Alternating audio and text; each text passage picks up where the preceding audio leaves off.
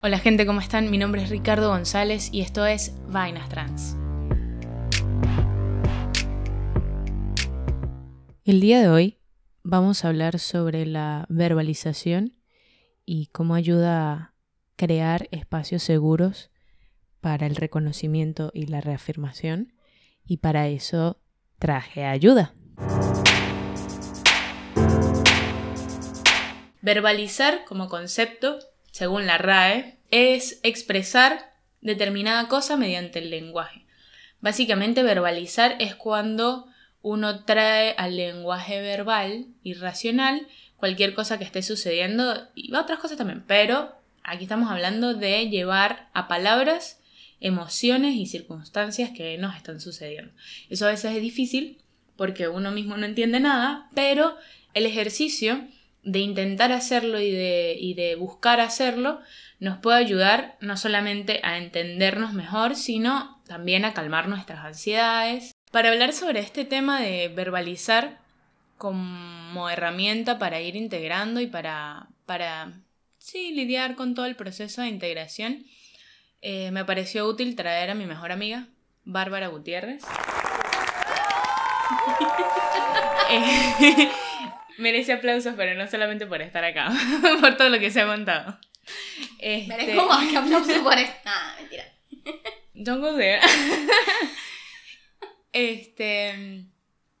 Porque la conversación de hoy no es solamente para las personas trans eh, que tienen que verbalizar un montón de cosas que no son difíciles de verbalizar, sino se me ocurrió también hacer como un mashup y también hablarle directamente a las personas que van a estar acompañando a las personas trans que están en su proceso de integración, ya sea por contexto o por elección. ¿Yo soy contexto o soy elección? I don't know. ¿Fue por contexto o por elección? ¿Quieres que responda? Don't go there. Nada, un poco de las dos, obviamente, de las dos. Ok. Entonces, bueno, Bárbara es mi mejor amiga y en el momento en el que yo empecé el proceso de integración de identidad de género, además éramos roommates. Entonces eso le añade un elemento. Que esa es la que yo digo que es contexto, pues un poquito de las dos. Contexto, éramos roommates. Claro, pero nosotros, o sea, a ver, tú sabías que yo estaba en ese proceso antes de que fuéramos roommates. Ok, esa es la parte de elección.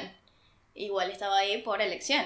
Circunstancias hizo que fuésemos roommates y eso fue contexto. No confundas a la gente porque lo vamos a confundir. Simplicidad. Era mi roommate. Entonces pasó las negras conmigo. Pasó los, los, momentos que como que, que, son más confusos y como más ah, de todo. Entonces, y tiene muy cosas muy buenas para decir al respecto. Yo quiero aclarar que una de las cosas que me dijiste cuando comenzamos a hablar de esta posibilidad era como, no vayas a asustar a la gente, no vayas a asustar. Y viene y dice que o sea, la pasó negra y es como, coste que lo dijiste tú. Yo no he dicho nada todavía. Yo no dije que la pasó negra, yo lo que dije Menos mal que esto se está grabando. Pasaste las negras conmigo. Menos mal se está grabando. esto va a ser papelea después. bueno, nada, a mí me parece que tiene cosas muy interesantes para decir al respecto que es útil, que seguramente le hubiese gustado saber en esos momentos. Y nada, como para ir introduciendo el tema, a mí me gustaría hablar de cómo puede ayudar o cómo me ha ayudado a mí verbalizar y el ejercicio de verbalizar porque no es tan sencillo, ¿no? Cuando uno no le enseñan, porque a uno no le enseñan esto, cuando uno va creciendo, esta parte de la inteligencia emocional que es revisar qué es lo que está pasando y tratar de expresarlo en palabras. Acoto que para mí hay cosas que simplemente o no son posibles expresarlas en palabras o no es necesario porque además también sobrevaloramos la racionalidad y pensamos que es la única manera que hay para interpretar la información de la vida. Eh, pero si es útil, no es lo único que hay que hacer para sanar. Hay esta frase que existe que dice así como que hablar es sanar. Y así como, es un requisito, pero no es lo único que uno tiene que hacer. Y acotar también que, que bueno, obviamente no es algo sencillo y van a haber momentos en los que uno no va a poder verbalizar necesariamente qué es lo que le está pasando pero la intención y el ejercicio de irlo haciendo es útil, porque al yo buscar explicarle a ella qué era lo que me estaba pasando, lo entendía mejor porque tenía que buscar unas palabras específicas para como que fuese, iba recibiendo más información que por ahí no estaba totalmente concretada. Y además las preguntas que me pudieses presentar tú también me ayudaban a seguir buscando preguntas dentro mío. Y además porque hay un elemento muy importante me parece a mí que es el que hasta que yo no saco lo que tengo adentro que me está incomodando y que me está causando dolor, va a seguir ahí. Es como cuando te pica una vez a una avispa y te deja ahí la ponzoña. Tipo, hasta que tú no lo sacas, eh, no puedes empezar a, a desintoxicarte de eso. Claro, en este caso en particular estamos hablando de una persona trans y la importancia que tiene verbalizar, pero yo creo que incluso todos nos podríamos eh, identificar con esto, aunque no lo seamos, porque el verbalizar, si bien no es la única manera de poder internalizar cosas, eh, es lo que tú estabas diciendo, o sea, no, no solo asientas información en ti, sino que logras articular cosas que tienes ya en la mente, que tal vez estás pensando de manera consciente o inconsciente, pero que a veces no las queremos ver o no las queremos... Mm, y entonces como que pensamos en otra cosa o están constantemente ahí, pero no le das el tiempo de poder em, ser y de abrirse. Entonces al momento de tener que hablarlo, lo articulas. Entonces lo que dices, te, tienes una mejor comprensión porque le estás dando el espacio y porque entonces ya tiene una línea, no son ideas sueltas que sabes que están pasando, sino que, sabes, tienes que hacerlo de una manera en que la otra persona pueda entender y entonces entiendes tú también mejor porque lo articulas. Este, que uno puede tener preguntas este, que tal vez te pueden ayudar a ti. Y a mí, yo siento que eso nos pasó bastante. O sea, que yo te hacía preguntas que tal vez es muy difícil que yo te haya hecho una pregunta que no te hubieses hecho antes, pero sí podía pasar y creo que pasó muchísimo que dos cosas. Una, que te hiciera preguntas que ya tú te habías hecho, pero que no querías responder y que entonces me las respondías cuando tenías, estabas en un lugar. Eso es muy importante. Hay que saber tocar la puerta y ver en qué momento te dan permiso a pasar y en qué momento no. No siempre tienes permiso para pasar. Y a eso voy con las preguntas. O sea, puedes hacer preguntas que, es, que la persona trans se ha hecho, que tú te habías hecho, y que en ese momento tal vez tenías la disposición de hablar y en otros momentos pues no. Y eso también hay que como que tener paciencia y lidiar con eso. Y la otra es que las preguntas te las pudiste haber hecho, pero yo te las hacía diferente. Y al hacer la misma pregunta de una manera diferente, pues llegabas también a otra información diferente que te ayudaba. Sí, muchas veces era no solamente que me presentabas la misma pregunta, sino que el hecho... Porque yo me las hacía, pero como yo, como uno en su cabeza tiene acceso a toda la información que hay ahí, es como, ay, sí, bueno, pero yo sé, pero como no me veo obligado a tener que articularlo y estructurarlo, por ahí no es necesariamente que me lo haya respondido, ¿no? O sea, la pregunta estaba por ahí hecha o, la, o el miedo muchas veces, el miedo que me hicieran esas preguntas, porque eran preguntas dolorosas. O sea, eran preguntas que por ahí gatillaban disforia, que por ahí gatillaban inseguridad o ansiedad o lo que sea. Entonces era como la angustia de que esta pregunta me la pueden hacer, porque es lógico que bajo estas circunstancias, tipo, esto surja, ¿no? Como, bueno, la más común, ponele, y una de las primeras que se le pueden presentar a uno como persona trans y que se le puede presentar a la persona que, que, una persona trans le está contando, tipo, lo que le está pasando, que es, ¿Are you sure? Tipo, ¿estás seguro? ¿O estás segura? Y es así como, Ok, con eso yo quiero decir algo. Obviamente yo hice esa pregunta y yo creo que la hice más de una vez. Yo sé que a ti te molestaba que lo hiciera y yo sé que muchas de las personas que acompañan y están viendo esto dirán así como que sí, es verdad, uno le pregunta. Y uno no lo pregunta con maldad, ni porque uno quiere así como, ¿sabes? Dudar o no creer o pensar que... Mm, yo creo que... Mm, sino es desde la misma preocupación de que la persona te importa y que tú no quieres que pasen un mal rato y que pasen un camino difícil si no están realmente seguros. Es como, like, es en serio, tú estás seguro, o sea, ¿por qué? Que entonces normalmente viene él, está seguro y después como, ¿por qué? yo aprendí en mi camino. Después de varios meses, incluso estando allí, yo me seguía haciendo la pregunta de, pero ¿estás seguro? Hasta que llegué a la conclusión de, el ser humano en general no va a invertir más energía de la necesaria si puede evitarlo, porque uno ahorra energía, es parte de nosotros. O sea, nadie va a invertir esta cantidad de energía y de tiempo y de desgaste emocional y un montón de cosas que pueden venir de la mano, sobre todo al principio, si no están seguros. O no, no necesariamente si no estamos seguros, porque no es que uno tiene una seguridad absoluta y que es incambiable, sino si uno no siente que es algo que, que resuena con uno y que valga la pena, ¿no? Es como, no sé, en algún momento a mí me pasó, la porque yo he salido del closet 400 veces básicamente, pero la primera vez que salí del closet que es así como que, pero usted, tipo en serio y tal, y es así como, se siente como, que yo sé que no es la intención, pero se siente como diminish, como menospreciar la capacidad que tiene uno de conocerse o de interpretar qué es lo que le está pasando. Tipo, sí, marico, me gustan las mujeres. O sea, tipo, en serio me estás preguntando si yo estoy seguro de si me gustan las mujeres. Tipo, ¿cómo te explico que sí? Este, y en ese ámbito yo entiendo que, porque además son cosas como por ahí, uno considera más delicadas, pero yo me lo tomaba sobre todo que era así como que, que es lo peor, tipo que la última, ¿entiendes? Como que última opción, por favor, que sea esta la respuesta después de que te quedes sin opciones de... Y es así como, bueno, no es tan malo, ¿saben? no es el fin del mundo ser trans.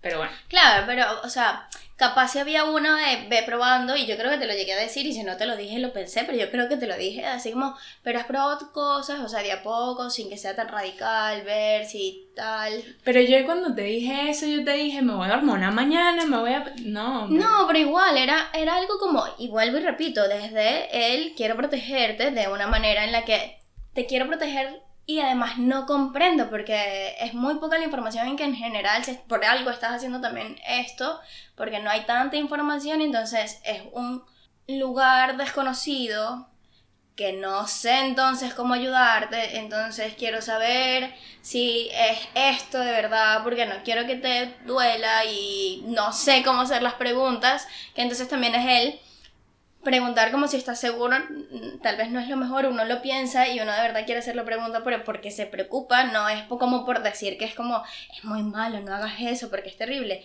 sino bueno, desde la preocupación e igual que el preguntar por qué. O sea, yo sentía la necesidad de preguntar por qué. Uno pregunta por qué y después también aprendí que preguntar por qué, la persona no sabe el por qué. O sea, muy probablemente la persona trans tampoco sabe por qué. Y está descubriendo. Y por eso lo está haciendo. Y no te va a tener la respuesta. Y después de dos años, yo creo que incluso después de dos años tú no puedes tener un porqué. O sea, pueden haber muchos porqués y los vas a seguir descubriendo a lo largo de tu vida. Entonces es muy, em, tal vez, mucha presión y muy difícil para una persona que lo está diciendo por primera vez, lo está hablando con otras personas abiertamente y se está poniendo en un lugar vulnerable, escuchar que te pregunten por qué, cuando tú todavía no tienes los porqués, es algo que tal vez puedes evitar si estás escuchando esto y no, le, no has preguntado todavía por qué, evitar hacerlo con esas palabras o buscar otras maneras de, de abordarlo o buscar el momento que parezca como más amable porque no lo sabes. Y te pongo una situación difícil también queriendo preguntarlo. Claro, entonces la pregunta en este momento para ti que yo te haría sería, dos años, casi tres después de eso, ¿cómo preguntarías tú?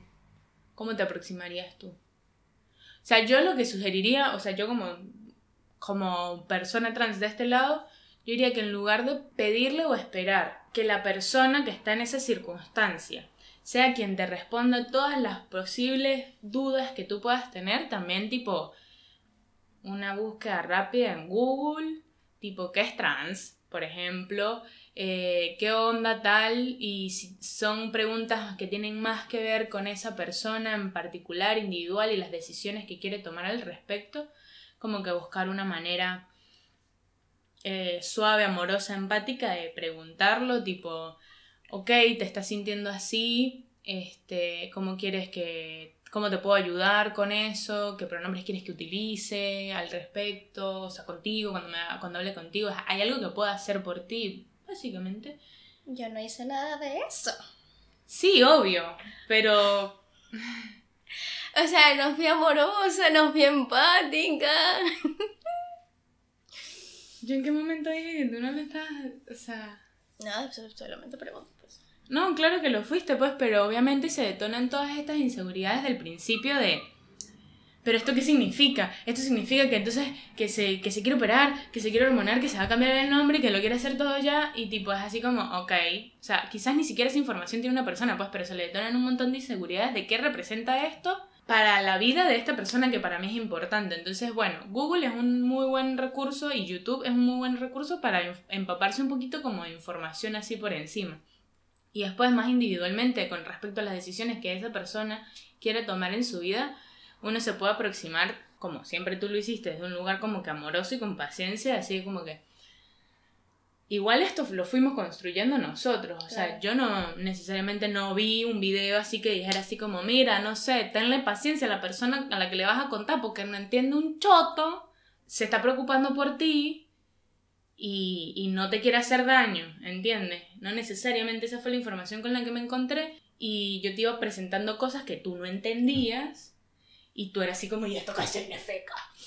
Yo creo que lo que dices es, es, verdad, es importante, pero en el momento en el que la persona trans te dice, mira, eh, soy trans, tú no le vas a decir que, ok, dame un minuto, déjame buscar en Google para informarme un poco y después poder responderte. O sea, sí, eso, ese trabajo se tiene que hacer, pero en ese primer momento en el que no sabes cómo manejarlo, o lo que sea, o todas las veces que te vayan surgiendo preguntas y que quieras saber, es como, en vez de volver a preguntarte así como, mira, ¿estás seguro? O, pero ¿por qué es, desde hace cuánto tiempo tú sientes que te estás dando cuenta de manera activa? Porque obviamente nosotros hablamos y yo después vi un montón de historias y de cuentos que me echabas de cuando eras chiquito y era como, aquí está, siempre lo has sabido, siempre te lo ha dicho. Cosas también que pasaron desde que vivíamos en Mérida, que era así como que, ah, claro, que te cae la locha, o sea, es como, mmm, claro, pero en ese momento tal vez necesitas digerir la información para poder entonces caer en cuenta de estas cosas que tú también viste desde afuera, de, siendo el amigo o lo que sea. Entonces, como, ¿desde hace cuánto tiempo tienes pensando esto? O sea, lo vienes sintiendo de manera activa. Eh, pedir permiso así como que, mira, a mí me gustaría saber por qué estás viendo eso. ¿Crees que en estos momentos puedes responder por qué? O sea, y si lo puedes, así sea precariamente decírmelo, pues bien, para yo ir comprendiendo un poco más, porque es más fácil ayudar también si sabes un poco al respecto, que a nosotros nos funciona un montón. O sea, yo te hacía ciertas preguntas que podían ser incómodas para ti, pero nos ayudaba después entonces en la dinámica. Y entonces ya yo podía, ok, voy a ver este video, voy a informarme, voy a buscar esto, pues, pero ya tenía un algo, porque si no es como muy andar a la deriva y a ciegas.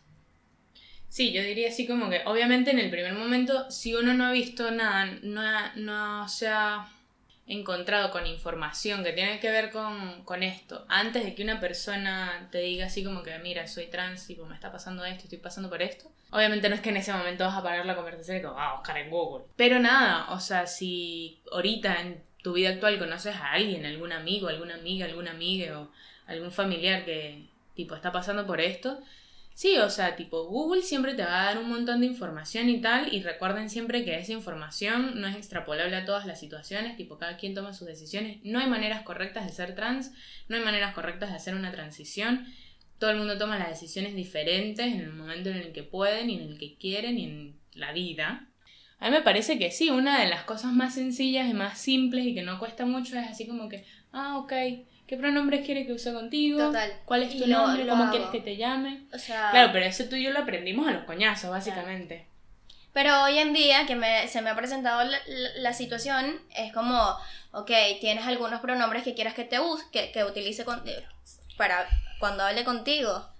¿Qué? Que te use. Ah, que te use, bueno. que use cuando hable contigo. Eh, y también saber que tampoco para la persona va a ser completamente lineal el proceso. Yo creo que eso ya lo hablaste en, otro, en, en un capítulo, que el proceso no es ni lineal. En algún momento te vas a referir con pronombres masculinos y te vas a sentir súper bien y a la mañana siguiente uso pronombres masculinos y te vas a sentir ofendido porque crees que es burla y es como... Y es normal. O sea, Parece meme, pero es anécdota. Sí, no, y, que, y, y también qué puede pasar. Ah, esto es muy importante, creo que nunca lo había dicho. ¿Qué hacer cuando te equivocas nombrando a una persona trans que ya te dijo mis pronombres son masculinos o los que sea y mi nombre es tal? ¿Qué haces cuando te equivocas? en todo caso, corregirlo, como si utilizo pronombres femeninos y digo este cosas en femenino, no es como parar y decir, ay, perdón, lo siento, me equivoqué, ay, no, este, ya va, no, él, él, yo quería decir él. Lo corriges, pero de la manera más natural que puedas, o sea, ya lo dijiste en femenino, corriges en el momento a nombrar en masculino y sigues la conversación, o bueno, ya quedó ahí y haces el intento nuevamente de hacerlo bien, sin decir así como que, ay, bueno, no hizo nada porque me refería en femenino, entonces yo puedo seguir hablando en femenino porque no le molesta. No, sí le molesta. Igual va a molestarle, pero también requiere demasiada energía estar constantemente corrigiendo a una persona porque usaste los pronombres equivocados.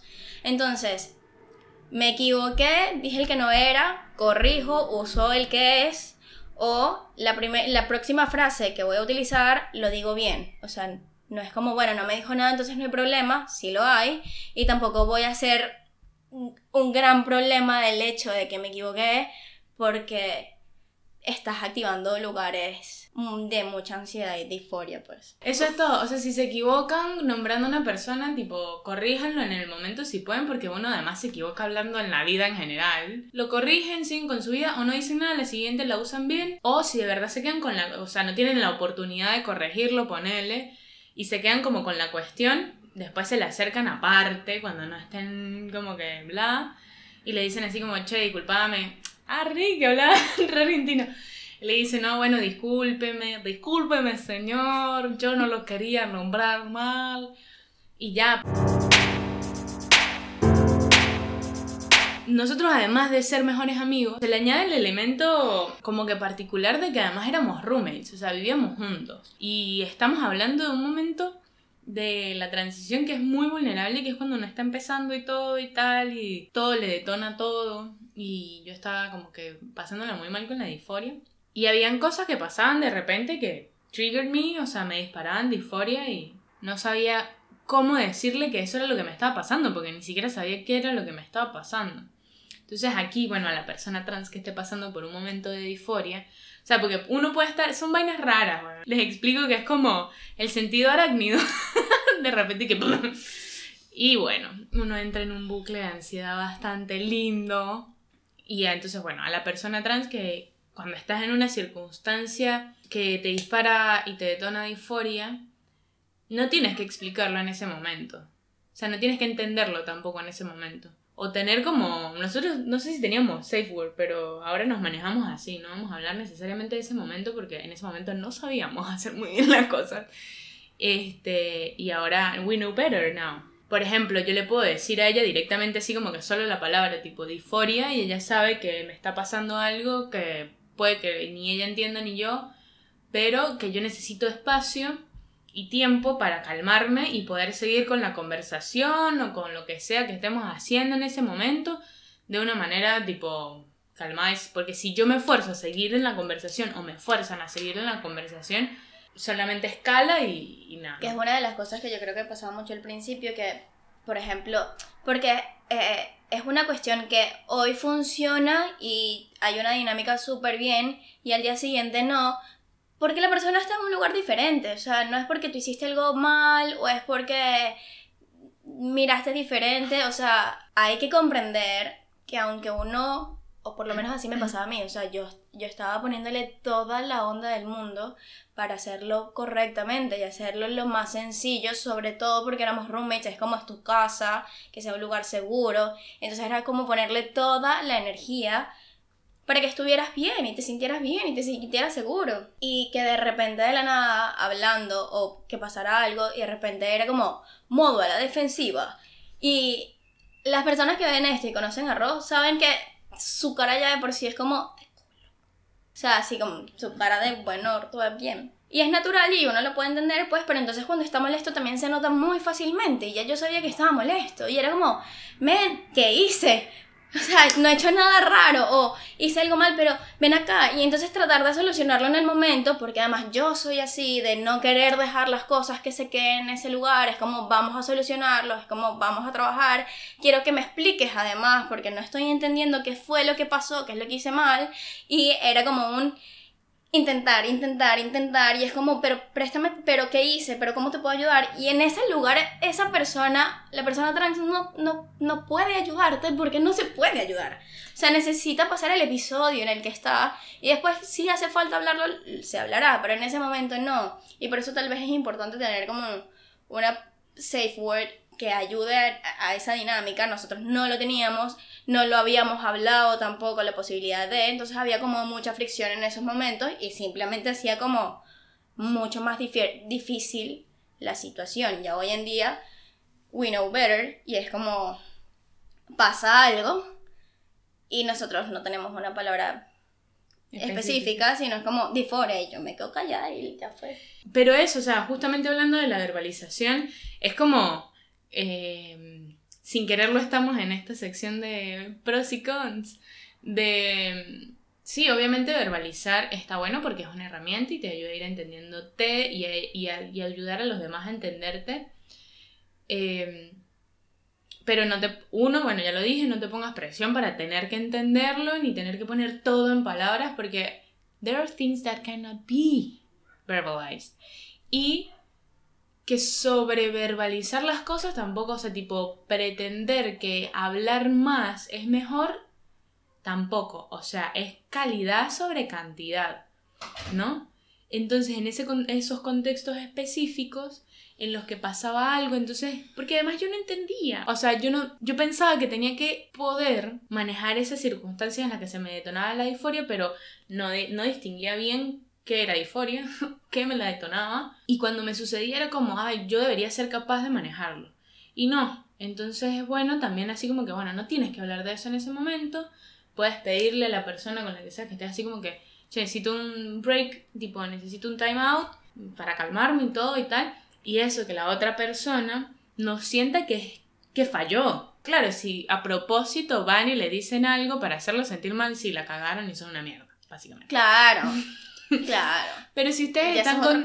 Claro, si ustedes tienen toda su buena onda y su buena voluntad y están ahí y tal, y pasa algo y de repente esta persona se pone en la defensiva, primero esa persona no está loca, tipo, le están pasando un montón de cosas y hay una razón por la cual está así. Y segundo, ustedes no hicieron nada malo, simplemente necesitan un momento apart, esa persona se calma y el tiempo que sea necesario para calmarse y después pueden seguir con otra conversación. No es necesario retomar justo esa y encontrar el momento en el que puedan volver a encontrarse, a, aclarar quizás y, ver qué fue lo que pasó. A lo que iba es que la persona que acompaña, o sea, es también mucho más em, sano y saludable para uno y para la dinámica.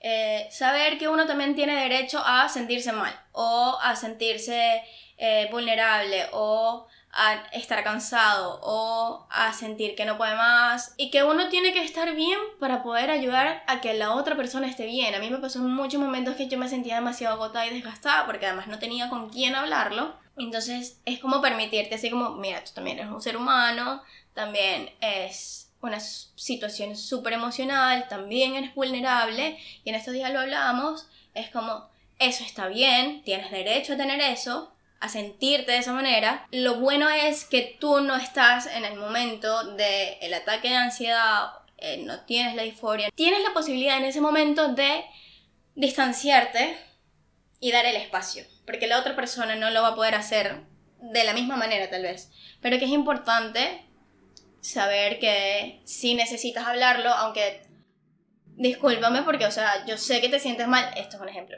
yo sé que te sientes mal, la estás pasando mal, pero en este momento no te puedo ayudar, o en este momento necesito espacio, o en este momento necesito hablar de otra cosa que no sea esto, porque me estoy sintiendo de esta manera. Y necesito también hablarlo, porque eres la persona con quien lo puedo hablar. Porque la dinámica de todas maneras funciona contigo. Y lo estoy hablando entonces y te estoy pidiendo este time out o diciéndote, mira, me siento de esta manera, para poder seguir estando. Claro. No sé si se entiende. Sí, obviamente creo que no es el mejor momento para, para hacer esa, esa petición como de que, bueno, vamos a hablar de esto que me está No, no estoy hablando en ese momento, pues, pero que, que, que existe también ese espacio. Claro, obvio, porque es que, no sé, bueno, yo creo que una sola vez vi como que información al respecto, que bueno, que la persona que, que convive, en este caso puede ser la familia, puede ser, bueno, en nuestro caso roommates y tal, pero en algunos casos son las parejas.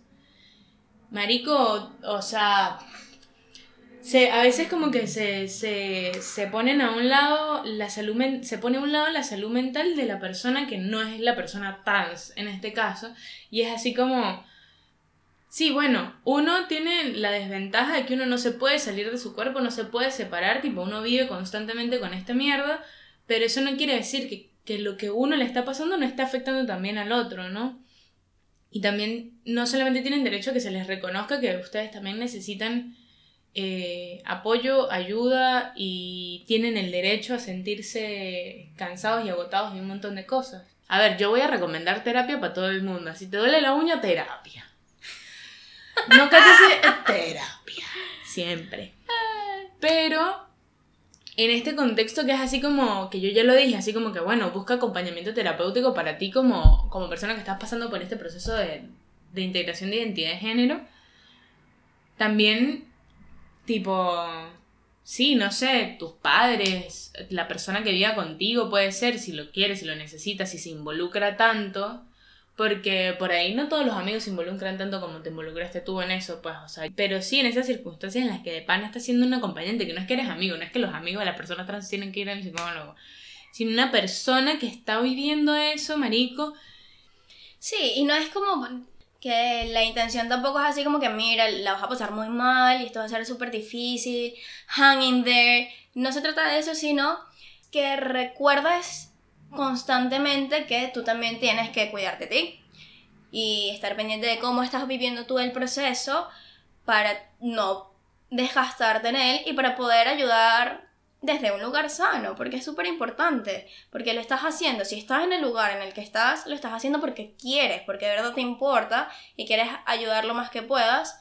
Y eso, entonces, también hacerlo desde este lugar te permite ver con un poquito más de claridad y ser un poquito más asertivo en en qué momento puedo preguntar ciertas cosas, de qué manera puedo hablar de ciertas cosas. Esto que dije ayer, ¿por qué no me está funcionando hoy? Y en vez de decir así como, ¿sabes qué? Vete a mamar un huevo porque yo lo hice ayer y no te molesto porque te molesta hoy. Es como, ok, doy espacio, no me comprometo emocionalmente en la situación porque me va a hacer daño y no lo comprometo en una situación emocional que no va a poder resolver y con la que no va a poder lidiar. Y después, en algún momento, si hace falta hablarlo y se da el espacio para hablarlo, pues se discute. Esto es algo que digo muchísimo, lo que acabo de decir, y también el hecho de no se adelanten.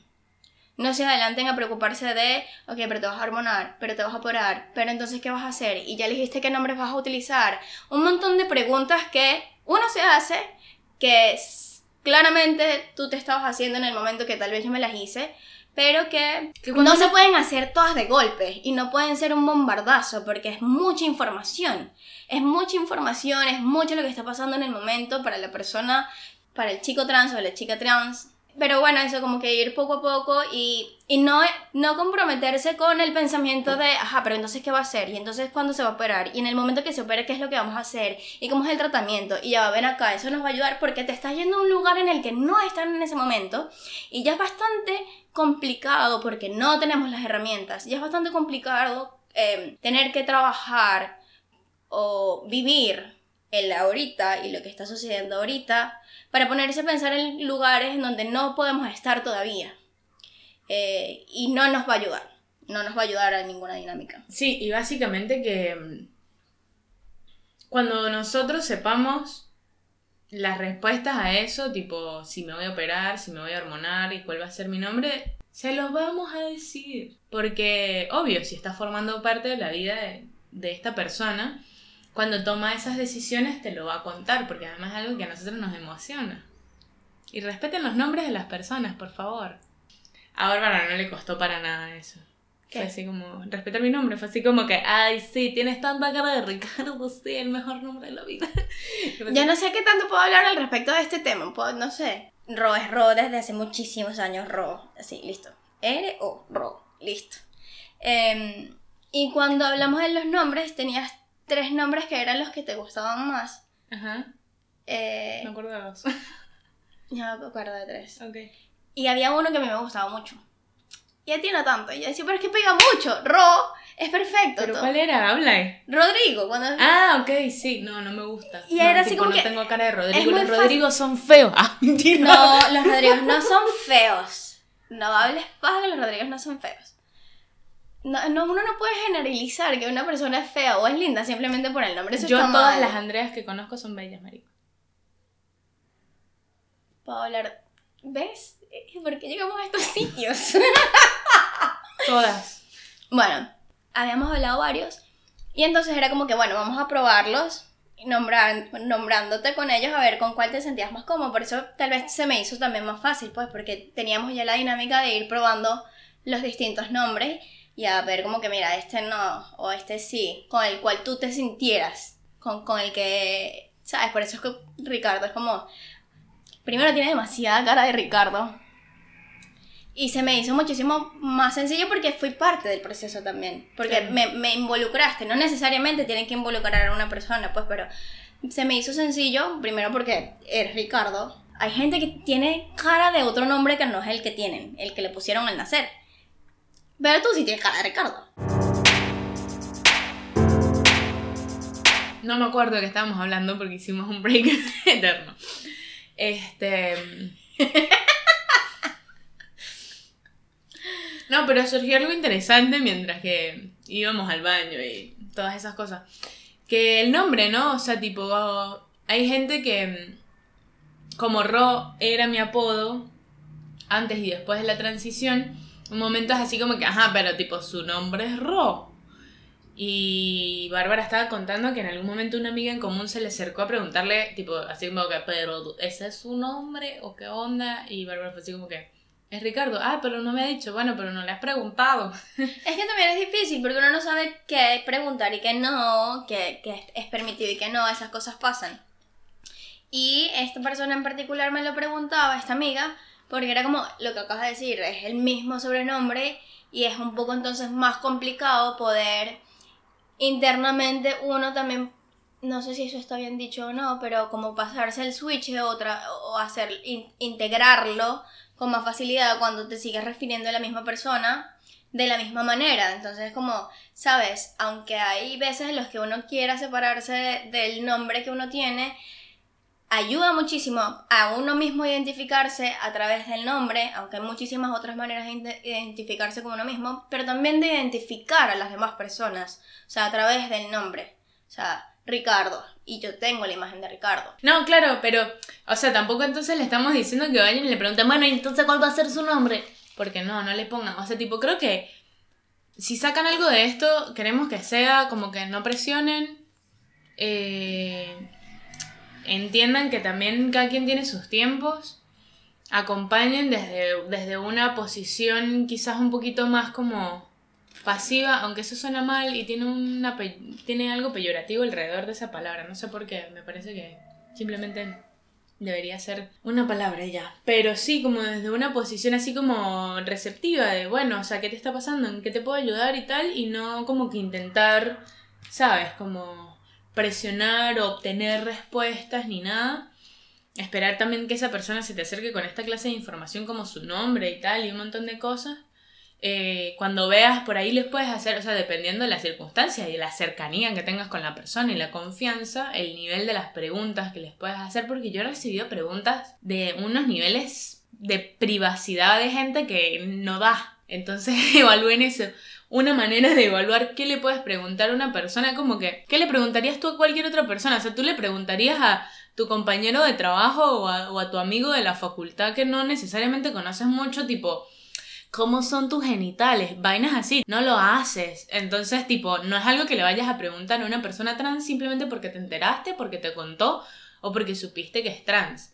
No, no tienes derecho a esa clase de información. También, tipo, Claro. tacto, ¿no?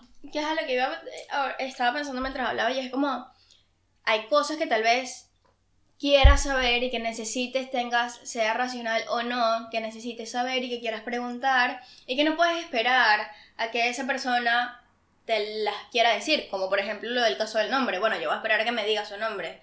Y no me lo dice, bueno, pero yo lo necesito saber y te lo pregunto. ¿Te molestaría si te pregunto o puedo preguntarte si tienes, o sea, cuál es tu nombre?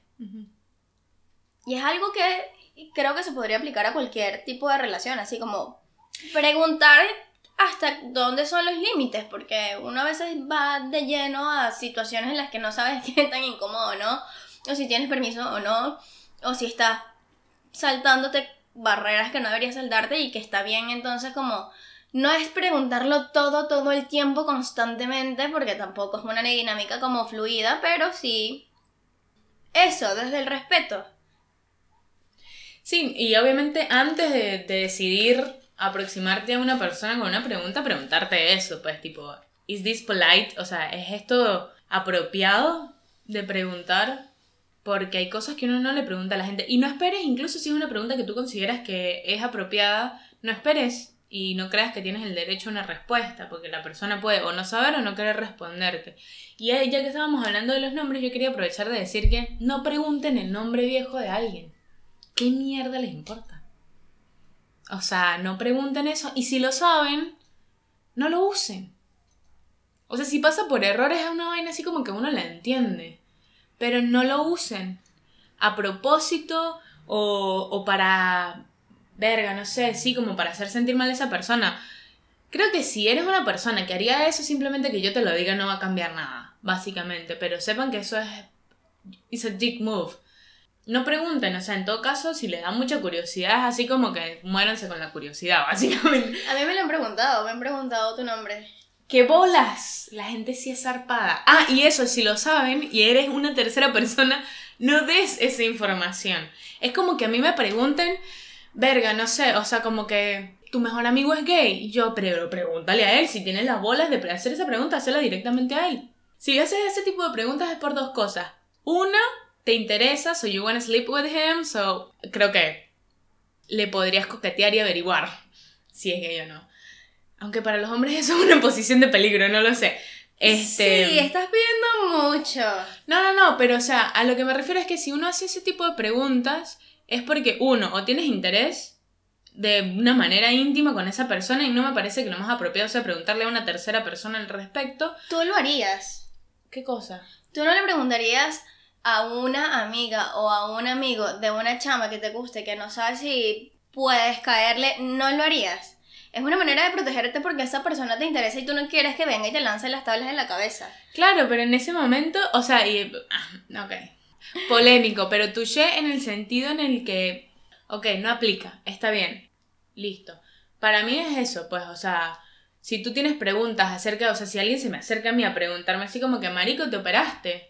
Y así como que, ¿Qué mierda te importa? ¿Quieres dormir conmigo? Porque eso es algo que para ti, tipo, tiene un factor relevante. Simplemente con que me hagas esa pregunta, I'm not gonna. Y segundo, puede ser que te estés preguntando cosas con respecto a ti, tipo, te está preguntando si eres trans, si te quieres operar, y hay otras maneras de aproximarse a eso.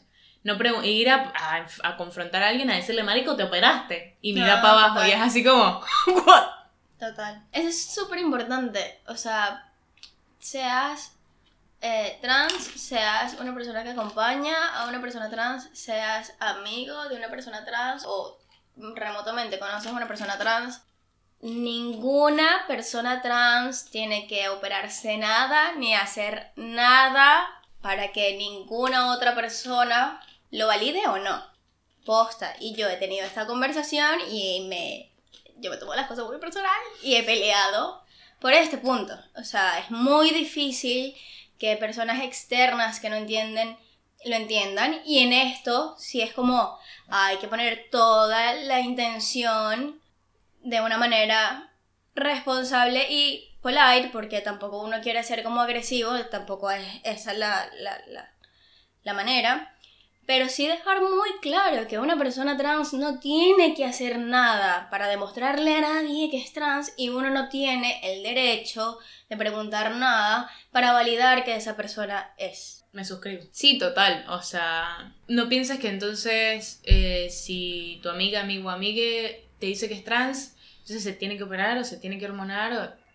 Hay gente que por salud por contexto sociocultural, por temas legales, por contexto familiar, por elección. O sea, deciden no hacerlo, ¿entiendes? Y eso no les quita lo trans. Trans es no sentir concordancia entre tu género y tu sexo. Y eso no lo cambia o no está condicionado por las operaciones, la transición médica o la transición social, básicamente, para reducirlo. Y ahorita que estás diciendo esto, es como que una persona que está pensándolo y que lo siente y que sabe que es trans y entonces piensa, coño, soy, soy trans, pero es que hormonarme, es que si mi hormono va a pasar esto, esto y esto y esto, que tal vez no es algo que busque, o, o lo que sea, entonces es como, bueno, soy una persona trans, pero hacer todas estas cosas, esto no lo puedo hacer, o esto no quisiera hacerlo, entonces, ¿sabes qué? Yo me voy a quedar como soy porque la verdad no puedo hacer esas otras cosas, es como, no, no tienes que hacer otras cosas para ser trans, o sea, eres trans porque lo sabes, y ya con eso es suficiente, o sea, el trabajo que tú quieras hacer al respecto, es tu camino, que es lo que estábamos hablando y que tú constantemente estás diciendo, o sea, es tu camino particular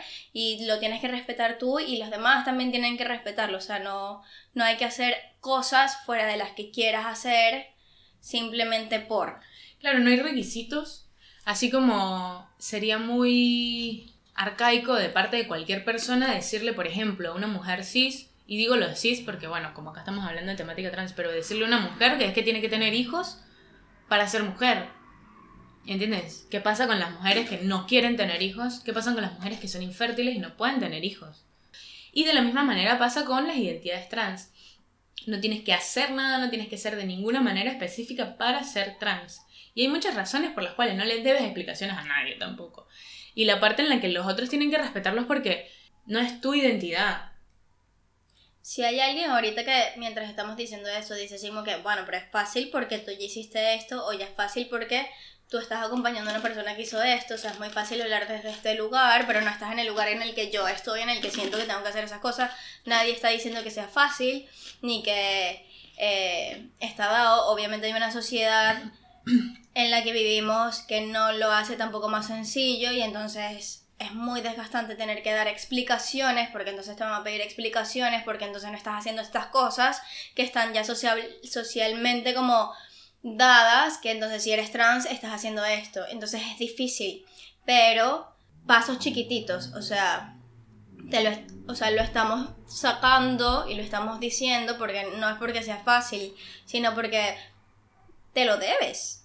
O sea, es, es, por tu bien, pues no, no negarte ciertas cosas simplemente porque en este momento, porque quien quita, que después de que te sientas como en el lugar en el que estás mañana, pasado mañana, entonces digas, bueno, puedo considerar otras cosas, pero permitirte tener este primer espacio y este primer día sin negarlo por lo que puede venir después. Claro, o sea, como que también porque es así como, sí, no solamente las expectativas que hay alrededor de lo que ser trans implica y lo que supuestamente se tiene que hacer para entonces calificar como suficientemente trans, sino entonces, por ejemplo, en, en mi caso, pues no voy a hablar de más nadie, pero en mi caso, de lo que se supone que uno tiene que ser y hacer para ser hombre. Y es así como que hay muchos, muchos de esos ítems que es así como que I don't, o sea, tipo, no llego, no, no calo, no, no, Muchos por, porque no soy así, no lo voy a forzar para ser así, y muchos porque no quiero y otros porque no puedo.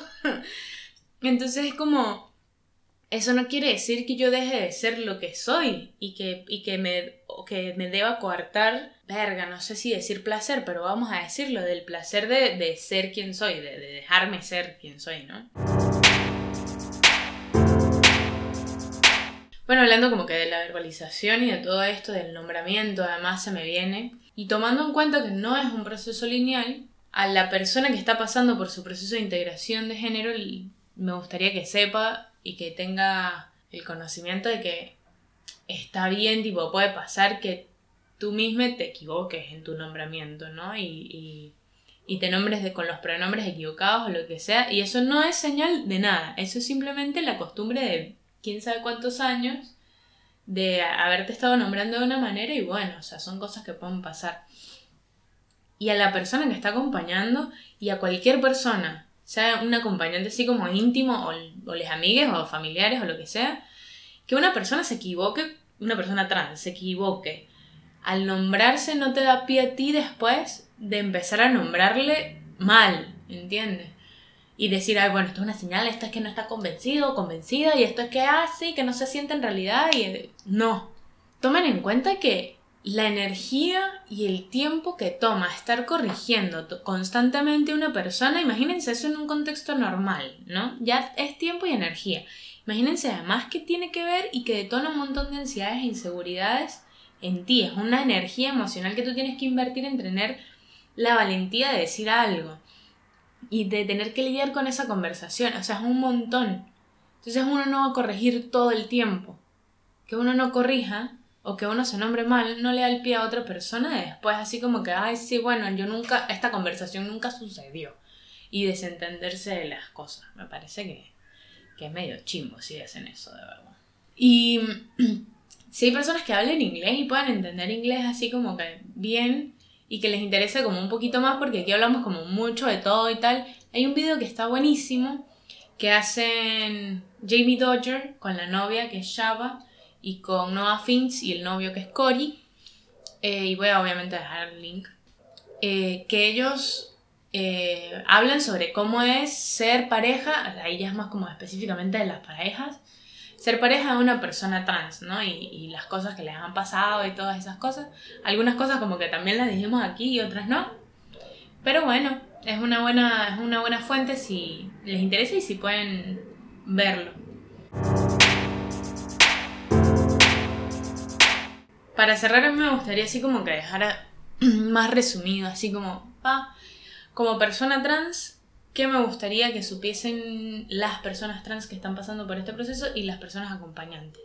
A la persona trans le diría que no tiene que entender qué es lo que le está pasando de una vez, tiene derecho a no entender qué es lo que está pasando, pero también tiene como que la tarea, para no decir responsabilidad, pero la tarea de intentar ir entendiéndolo, ¿no? Y, buscar comunicárselo a los demás de una manera eh, no agresiva, porque sé que es como una de las reacciones que uno puede llegar a tener.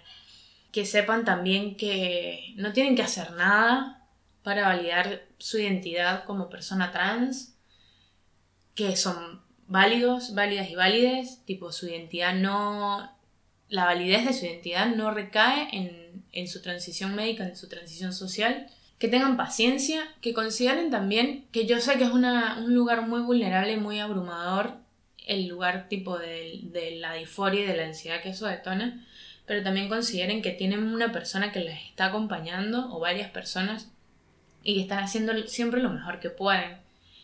Considerarles en ese sentido. No se pongan mucha presión tampoco, no, no. Déjense tipo también relajarse un poco y y busquen, sí, como que el lugar de comodidad que les siente mejor. Y no sé qué quiera decir, bueno.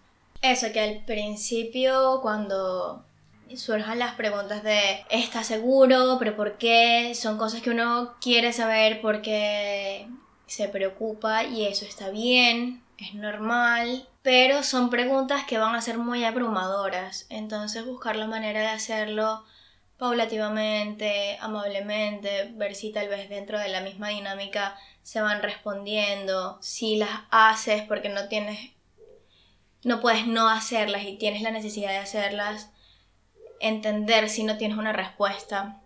El hecho de que no tengas una respuesta no quiere decir que es como que no estás seguro o es que mira, es que ves que va a ser difícil, es como, no, todos estamos aprendiendo, todos estamos entendiendo cosas y es normal Así que bueno, tener como paciencia con estas preguntas. Em, chequearse uno mismo constantemente, saber que uno está bien, saber por qué uno no está bien en caso de que no lo esté, porque para las personas que acompañan de todas maneras es emocional y mentalmente retador y hay que trabajar en uno también para uno estar bien, para uno sentirse bien, para uno estar saludable en ese sentido y entonces poder también ayudar desde un lugar saludable.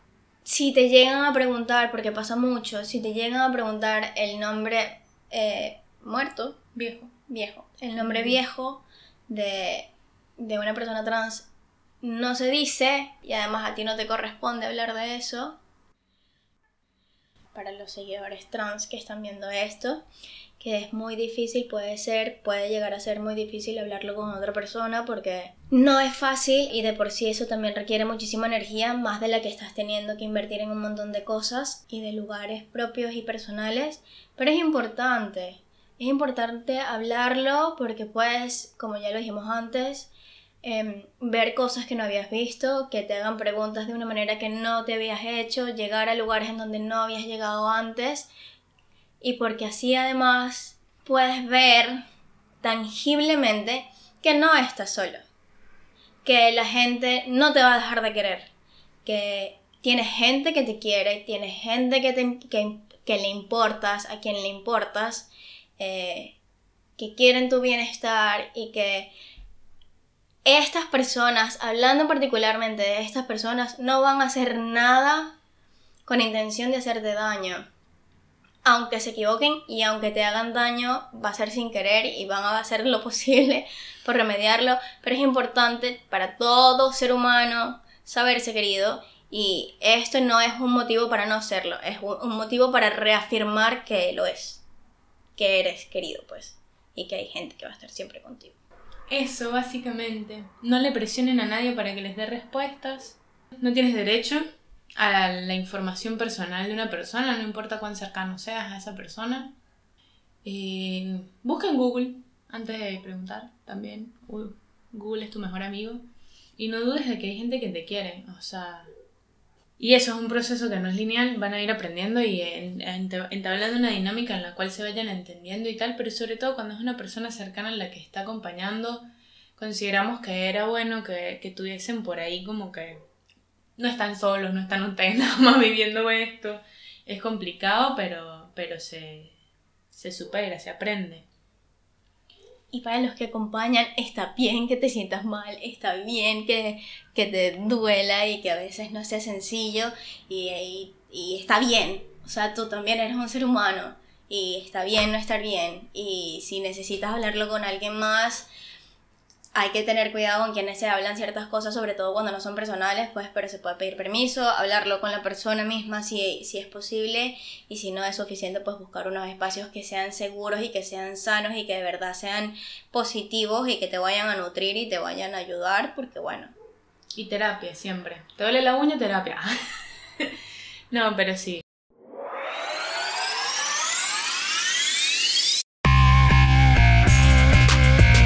Bueno, eso ha sido todo por hoy, muchas gracias por estar. Si quieres compartir tu experiencia o consideras que faltó algo por mencionar, me puedes encontrar en Instagram como arroba vainastrans o arroba bajo Si te pareció útil o interesante esta información, suscríbete, dale like y comparte.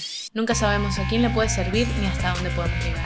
Desde Buenos Aires con mucho amor, hasta la próxima.